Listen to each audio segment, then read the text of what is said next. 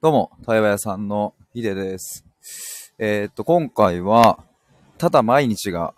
過ぎていくという文章を書いたので、えー読んでみますということで、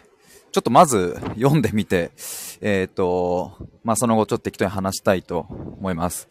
あの、さっきですね、僕、ツイッターで、あの、初めて、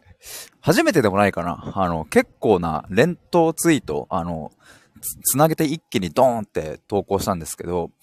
あの、それ、えっ、とね、先日、昨日か一昨日かに、あの、ちょっと似たようなテーマでライブ配信してるんですけど、まあ、そこで読んでた文章のちょっと続きを書いたので、一通りちょっと整えて、えっ、と、ツイッターの方で、その文章を、あの、多分8個ぐらいの吹き出しで作ったんですけど、それを投稿したので、で、なんかね、あの、この感覚がマッと湧いてきたので、ちょっと残したいなと思って、あの、こっちのライブ配信の方でも話してみたいと思います。あ、ちなみにね、あの、あれっすね。今日、YouTube の動画6本目が上がりまして、えっ、と、今回は対話をするときに大切なことっていう、まあ、めちゃくちゃシンプルストレートなあのテーマで話してます。まあ、対話をするときに大切なことなんて、まあ、ケースバイケースだし、まあ、上げたらキリがないんですけども、まあ、あのここ、とっても大事って僕が思うところを、まあ、一つだけピックアップして、その一つについて話します。だからまあ、あの、そんなにこう、ごちゃごちゃせず見やすいかなとは思いますので、えーぜひ覗いてみてください。そしていいなと思ったら高評価とチャンネル登録もよろしくお願いします。えーということでちょっと読んでみたいと思います。えっ、と、これはちなみにね、僕が大学1年から社会人2年目の時まで抱えていた悩みっていうのを、まあ、これを文章にしてみておりますっていう前提ですね。えータイトルが、ただ毎日が過ぎていく。じゃあ読みます。えっ、と、楽しいことがないわけじゃない。笑うことだってある。それでもなんだか満たされない空虚な感じがする。だから仕事に打ち込もうと思ってみたり、新しい趣味を見つけようとするんだけど、その度に心に何かがつっかえる。そして全部中途半端に終わる。友達と酒を飲んだり、恋人と遊びに行ったり、幸せなこともある。でもなんだかその時間は現実逃避をしている気分で、家に帰ってきたらいつもの日常に戻る。そしてあんまり望んでいない明日がやってくる。これでよかったんだっけ？俺の人生。このまま年を重ねていって本当に幸せなんだっけ？この違和感だけが強烈に大きくなっていく。でもきっと誰かに相談したところで、考えすぎだよ、気楽に行こうぜ、なんて言われちゃうだろうな。ただ、このままじゃダメだってことは分かってる。何かが足りないし何かが違う。それははっきりと分かるんだ。根本的に何かを変えなければ自分の人生は動かない。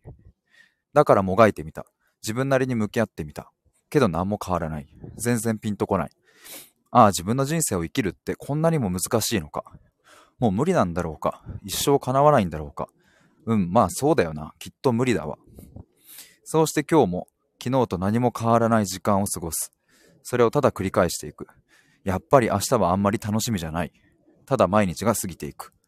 という文章でございました。まあなんかね、あの、まあこれは別にその時の感覚をそのまんま文章に起こしただけなので、えーだから何っていうまあ話かとは思うんですけども、あの、その後どうなったのみたいなこととか、まあそもそもなんでそういう風に思ったのとか、まあそこら辺も全部書いてないですし、まあただただありのままに当時のその時の感覚を、えー思い返して言葉にしてみた。という感じです。で、まあ、あの、これなんで書こうかと思ったかというとね、昨日か一昨日に、なんかカフェでいろいろこう書き出しているときに、なんか出てきたんですよね。このやっぱ、空虚感、虚無感みたいなものが、ものにずっと苛まれてたなと思いますし、まあ、あの、今読んだ文章にも出てきましたけど、なんかね、現実逃避感がね、結構あったんですよね。あの、まあ、現実逃避っていう言葉自体が、まあ、ちょっと強く聞こえるかなと、も思ったりするんですけども、なんだろうな、あの、感覚としては、いやもうなんか日常はもう見ないみたいな、逃げろ逃げろみたいな、うわーみたいな、そんな現実逃避でもなくですね、なんて言うんだろう。あの、ちょっと現実逃避に近い別の言葉が見当たればいいんですけども、なんかちょっと強いイメージがありますが、なんかね、ぼわっと現実逃避って感じなんですよね。うん、だから、さっき言ったように、まあ友達と酒を飲んだり、恋人と遊んだり、まあ他にもね、サークルの先輩となんかどっか行ったりとか、ありましたし、社会人になっても、うん、同僚は、あの、すっげえおもろいやつばっかで、あの、この前もそういえば久しぶりに会ったんですけども、とか、まあ上司も、あの、なんか嫌だなとかうぜえなみたいな人は、本当に一人もいなかったし、だから、人間関係で、なんだろうな、あの、苦しいとかっていうのは、まあ、社会人の時はなかったかな。まあでもなんだろうな、あの、その根本にある、根っこにある自分の、なんとも言えない、つっかえ感。心につっかえがある感じっていう表現がなんか一番僕的にはしっくりくるんですけど、なんかね、それがずっとあったんですよ。だから、社会人になっても大学生の時も、なんか楽しい時間、酒飲んでカラオケ行ってみて楽しい時間って、なんかその心のつっかえを忘れる時間でもあって、まあそういう意味で現実逃避感があるんですけども、まあただひとたびその楽しい時間が終わって、えー、岐路になると、帰り道、なんか虚しくなるとか、空虚な感じに襲われて、で、まあさっき読んだように、あの明日があんま楽しみじゃないみたいな、あんまり楽しみじゃないっていうのもまたミソですね。なんか絶対に来ないでくれとも思わない。なんかね、これが本当につ辛かったなと思います、逆に。だから感情の振れ幅がね、ほぼないとも言い換えられるのかなと思いますね。だから、まあ、不幸ですかって言われたら、いや、そんなことはありません。幸せですかって言われたら、いや、そんなこともありません。みたいな。楽しいですかって言われたら、うん、まあ楽しいと思います。うん、辛いですか？ああ、まあ確かに辛い時もあります。みたいな。なんか、聞かれたら多分そのくらいのどっちつかずっていう。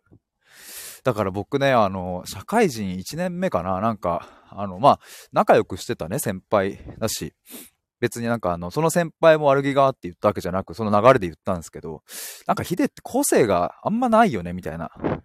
出てこないよね。なんか、尖ってる部分というか場所もないし、なんか普通だよねみたいなことを言われたことが一回あって。で、まあさっき言ったようにその先輩は悪気もないしね、あの、まあ事実を言ったと思うんですよ。で、なんか、あの、間違いないなとも僕は思ったし、でもなんかやっぱショックだったし、それは。そっか、俺あんま個性ないんかと思って、そういう風に見えるんだなっていう。でも心の中はいろいろ葛藤もしてるし、苦しい思いもあったし、でも外からそれは見えないし、で、まあ、かといってね、さっき言ったように、めちゃくちゃ楽しいとかなってるわけでもなければ、いや、めちゃくちゃ苦しそうにもしてないから、やっぱりわかんないんですよね。だから、あの、まあ、その先輩が言っていたことが、まあ、本当にそのまんま、その通りだなって今は思うんですけども。だからね、まあ、当時と比べれば、なんだろうな、今こういう話ができているから、きっとこう、個性がないっていうあの時とはまた、今はね、違っているなって自分でそういう実感もあるんですけど。まあね、なんか本当にこのただただ毎日が過ぎていくっていう空虚感に苛まれていて、いや、本当に大丈夫かなみたいな。いや、俺はこのまんま年取ってっていいんかっていう。当時確か、まあ大学1年だから18、19とか、えー、から、まあ年齢で言うと社会人2年目くらいまでこの感覚にずっと苛まれていたので、年齢で言うと18、19から25とかまで。まああの高校生の時はね、もうぶっちゃけその、この空虚感を感じる実感もないくらい、ちょっと強烈に大変な、あの、野球部だったので、あの、ちょっとその余裕が出てきたからこその、この虚無感、空虚感だったんかなってちょっと今は思いますけど、まあでも、かれこれ、その18から25、7年ぐらいですかね。なんかちげえなっていう。何かがなんか足りないし、何かを変えなきゃいけないし、なんかそれはわかるんだけど、どうしたらいいのかわかんない。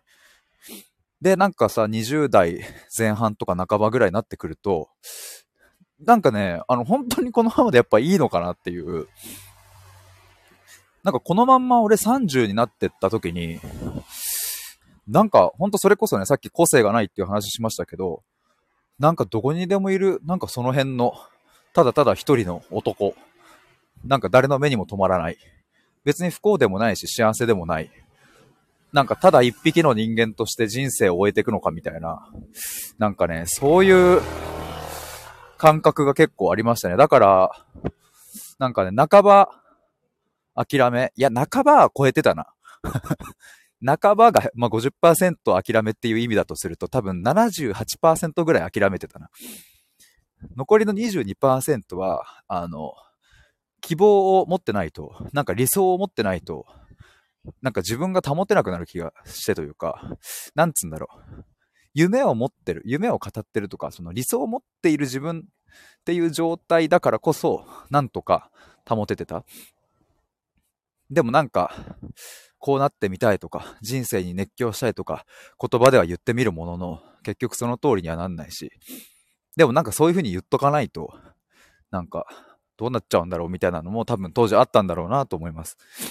でもね、なんか、これがすごく難しいのは、あの、原因がよくわからんっていうところがね、難しくって、原因もよくわかんない。こうなってる原因もよくわかんないし、しかもね、もう一つはやっぱね、楽しくないわけじゃないっていう。あの、結構その 大学時代は酒飲んでカラオケでバカ騒ぎしたりとか、なんかね、そういうしょうもない話で盛り上がったりとか、なんか大学の、あの、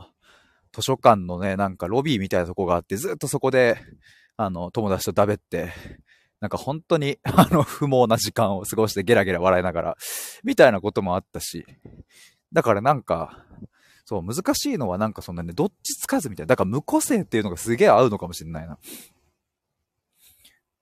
だからなんかこう、まあ去年、一昨年一昨年か。まあ母親が癌になってから亡くなるまでの間とかってめちゃくちゃね、感情が動いて、幸せ、嬉しいっていう感情と、まあ、絶望、どん底っていう感情が動いてたんですけど、まあ、どん底みたいな気持ちに、これからなりたいですかって言われたら、はい、なりたいですなんかは言えないけれど、まあ、ただ一つ間違いないのは、まあ、どん底と幸せを行き来していたあの頃は、まあ、生きている実感がめちゃくちゃあって、とても充実してたなと思うし、まあ、今はその流れでさ、自分のこう、発信したいこととかやりたいこととかをこう毎日考えながら、で、ああでもない、こうでもないってやってるこの時間もとっても充実しているし、だからなんか、今はその、まあ母親もね、もう、あの、無事旅立ち、何かそういう、まあ命に関わることとかっていうのは今んとこないから、何か、なんかこう、焦ったり、パニクったりするみたいなことも今はないですけど、まあでも頭を悩ませたり、いや、本当にこの方向性で対話のプログラム出していいのかなどうなのかないや、こっちかなみたいな。いや、悩みますし。でもなんかその悩みっていうのが生きてるになんか直結する感じがあるんですよね。だからまあ、今話してて分かりましたけど、大学時代とか社会人になってた時の当時の悩みってなんかね、ふわふわしてた感じなんだよな。なんか、生きてる実感に乏しい悩みっていうか。だから感情の針は左にも右にも触れないから、なんかね、機能を停止している機械みたいな感じだったかなと思います。でも原因、なんでそうなってるかの原因はわかんないから修理もできないし、まあ、そもそも機械だからね、なんか、心みたいなもん持ってなかったのかもしれないですね。今振り返ると。でもまあそうそう、だから、その、苦しさみたいなものは、もう一度味わいたいですか？のと質問に対しては、ね、さっき言ったように、はい、味わいたいですなんて、まあそんな風にはもちろん言えないですけれども、でもなんかその、まあ生きる死ぬっていうところまで考えざるを得なくなった、その母親のね、癌っていう経験から、まあそこをきっかけに、まあ自分も自分の人生をまあ深く考えざるを得なくなって、で、その時にようやくなんか、うん、心の針が触れてったのかなと思います。だからやっぱね、その、2020年の2月1日にさ、母親が癌って宣告された時は、まあ結構ショックだったんですけども、なんかね、その日からなんかが動き始めたのかなと思いますね。強制的に心を再起動させて、心を再起動させた結果、いや、なんかあの、今まで見過ごしていた自分の過去の幼少期のトラウマだったり、嫌な経験だったりを、まあ、全部見ることができたのかなと。まあ、さっき原因がね、不明って言いましたけれども、それで言うと原因が分かったんですよ。僕が無気力だったり、ただただ毎日が過ぎていくその虚無感、空虚感に苛まれている原因が分かった。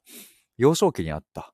し、その幼少期に、うん、苦しい苦い思い出をしたものが対人関係のベースになり、それが、ま、大学時代、社会人時代、まあ、いろんな時代で、自分自身を苦しめていたし、縛っていたなというのも分かったから、いや、でもまさかね、その、ただただ毎日が過ぎていく空虚感の原因が、なんか4歳とか 5歳とかにあるとは正直思ってもなかったし、まあ他にもたくさんあります。小学生の、えー、半ばとかね。まああとは高校生に入ってからもありました。いろいろ。だから本当に過去自分が、まあ生まれてから高校生時代か。まあそこぐらいが全ての僕のま根本原因にあったんだっていうことに気づき、いやまあ、だから今はこうしてその当時のことを、ああ、懐かしいなと。もう完全に過去になったな、みたいなことで、ちゃんと切り離せて話せるようになった。そんな感じでございます。ということで、あの、今家に到着しましたので、この辺りで終わりにしたいと思いますが、あの、潜って聞いていただいた皆さん、ありがとうございます。あの、えっ、ー、と、冒頭にもちょっと言ったんですけども、YouTube の動画6本目を上げましたので、もしよかったら概要欄のリンクから飛んでみてください。ということで、以上です。ありがとうございました。バイバーイ。